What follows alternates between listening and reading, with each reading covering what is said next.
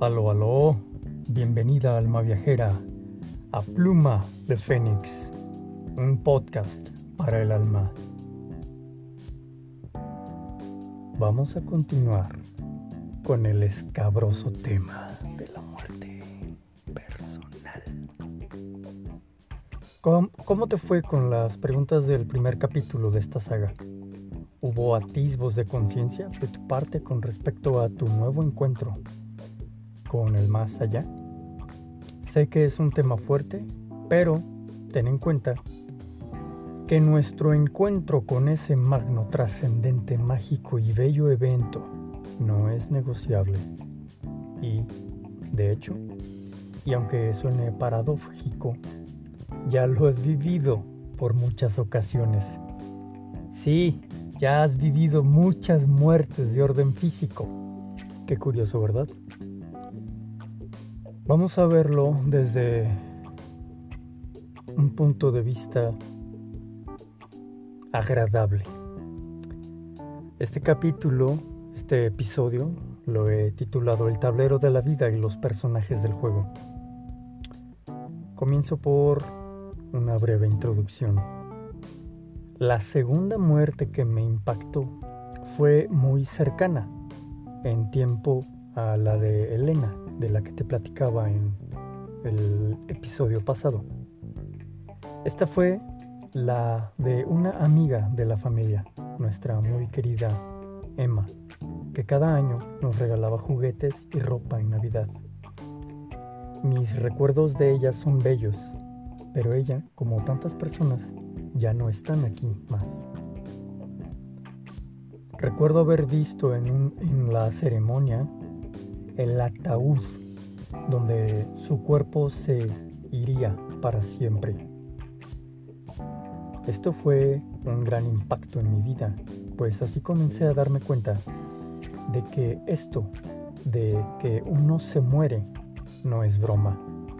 La muerte no solo era para Elena, aquí me di cuenta que era para todos los que estamos vivos. Y profundizando, concluí que la muerte no es para todos los que estén vivos, sino más bien, y mucho mejor expresado, insisto, la muerte es para todos los que estamos vivos, no los que estén vivos, los que estamos. Lo que cambió en mi conciencia es que me hizo incluirme. Yo y tú también estamos en esa ecuación. La gente no se muere. No, nosotros nos morimos, no la gente. Eso nos da distancia, que ciertamente es una ilusión y es insensato. Ver un ataúd fue ver la caja donde se guarda el personaje que se fue en esa encarnación. En este momento, yo aún era una persona pequeña y aún no me reponía de la muerte de Elena, pues en mi constructo ambas muertes fueron muy cercanas como impacto más que en tiempo. Aún recuerdo que no pude hablar por muchas horas, incluso creo que me quedé mudo un par de días, no tanto por quedarme mudo, sino por estar en este proceso de reflexión.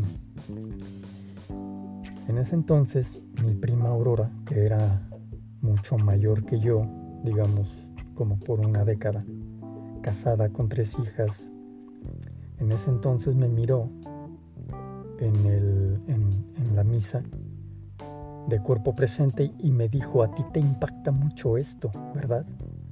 Solo pasamos a otro lado, este no es el fin. Mi prima Aurora ya había partido también, ya ha partido también y así también la recuerdo con mucho cariño. En, ese tiempo no me creaba sentido ni la muerte, ni la idea de que la muerte no fuera el final. Mientras se pretenda resolver con la mente lo que está diseñado y destinado para ser percibido con el corazón, será una tarea destinada al fracaso. Solo el desarrollo de la conciencia de ser nos brinda la percepción de otras vidas y la conexión tanto entre la vida y la muerte como la conexión entre nosotros y los demás, como almas que están haciendo su labor encarnadas y coincidiendo en tiempo, espacio y realidad. Esto es así porque obedece a un mecanismo de la creación para la evolución del alma, para el trascender del ser. Vamos a verlo con detenimiento y con una analogía a un juego de mesa que es de lo que te platicaba. Ten en cuenta tres personajes en el juego. El ser, el alma y la personalidad, tú. Pero de los tres, resulta que ni uno solo puede existir en el plano físico, es decir, en la vida encarnada. El ser es el que tiene su meta de autoconocerse al 100% y trascender. Pero como es muy vasto, eterno, se desarrolla en partes pequeñas o porciones de sí. A cada porción del ser le vamos a llamar alma. Estas porciones o almas deben tener un donde jugar y que experimenten la parte que les corresponde para desarrollar al ser, que éste se autoexperimente. Bueno, pues este lugar es el mundo físico, donde se coloca el personaje. Ese personaje, tú, yo, consta de personalidad y ego. Ahora, ¿y qué es el mundo físico donde se desarrolla la vida y la conciencia? Así tenemos que el mundo es vital para que nuestros tres personajes hagan su trabajo. Hasta aquí tenemos el ser que se fragmenta en porciones, almas, y el mundo donde jugarán, donde experimentarán la conciencia. Ahora, el alma no puede bajar hasta el mundo físico sin este vehículo con el que tome las experiencias de vida, por lo que debe de hacerse de uno. A este vehículo se le llama cuerpo físico. El cuerpo físico es el que desarrolla una respectiva personalidad con ego. Aquí viene un punto interesante. El cuerpo físico al nacer comienza a desarrollar su respectiva personalidad. Con esto queda claro que no es lo mismo el cuerpo físico que la personalidad, pero que sí están íntimamente ligados. Ahora, sí tenemos a todos los ingredientes, los personajes, el ser, el alma, la personalidad con ego y el cuerpo físico. También tenemos el tablero, el mundo donde se desarrolla la vida y la conciencia como lo hemos dicho. El mundo es donde el alma pone su monito, el individuo, cuerpo físico con su respectiva personalidad y ego. Es el monito que agarramos cuando agarramos un juego y lo ponemos en el tablero. Esa pieza de plástico es la que recorre las casillas. Estas casillas son las experiencias. Estos monitos son tantos como almas, tantas porciones que desprendió el ser. Cuando el alma pone a su monito en el tablero, es decir, una nueva encarnación, es para que recorra las casillas, es decir, experiencias como procesos evolutivos, que le va indicando el alma, pero como el monito, el avatar, no sabe que él, ella es en realidad el alma, solo puede ver la casilla en la que está.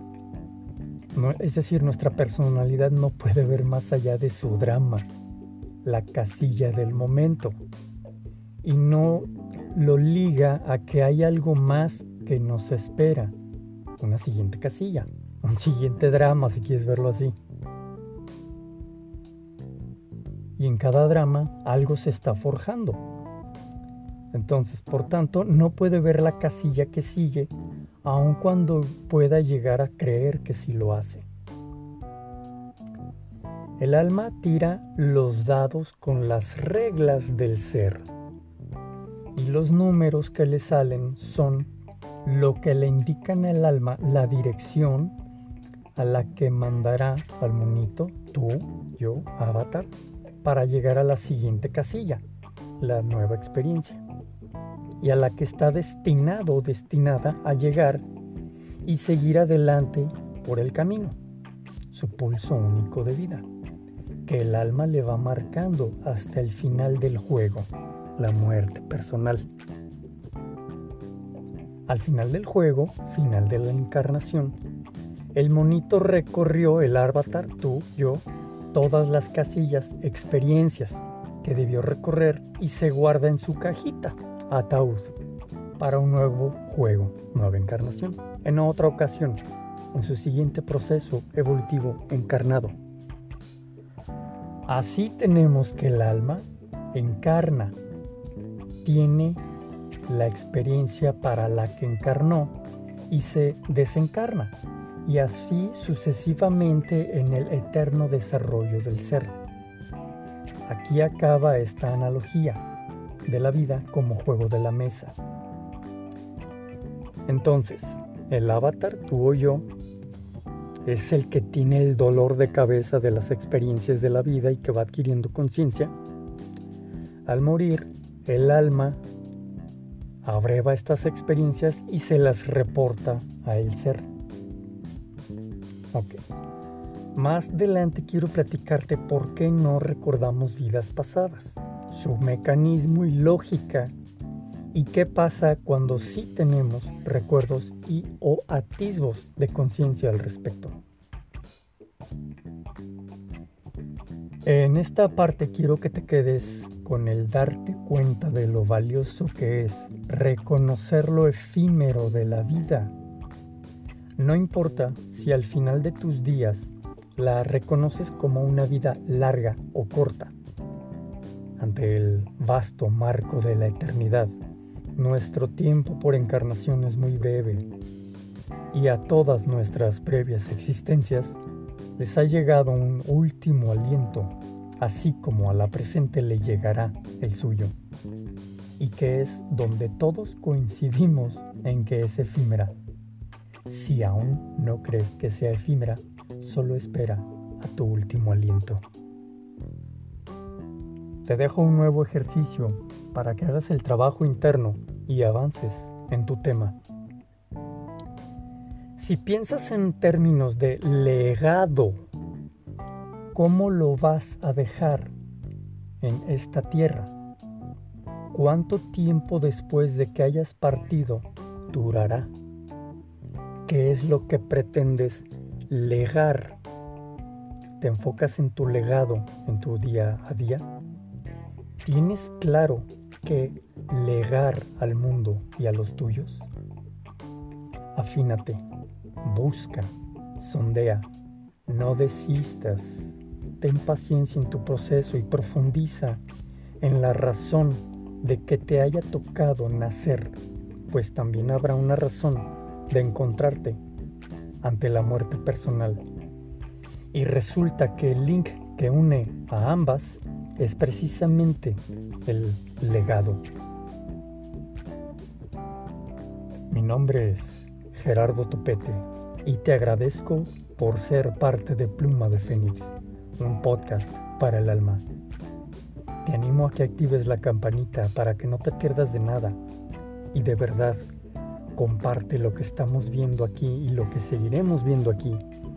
Es de orden trascendente siempre y cuando tú así puedas corroborarlo. seguimos adelante. Buen camino.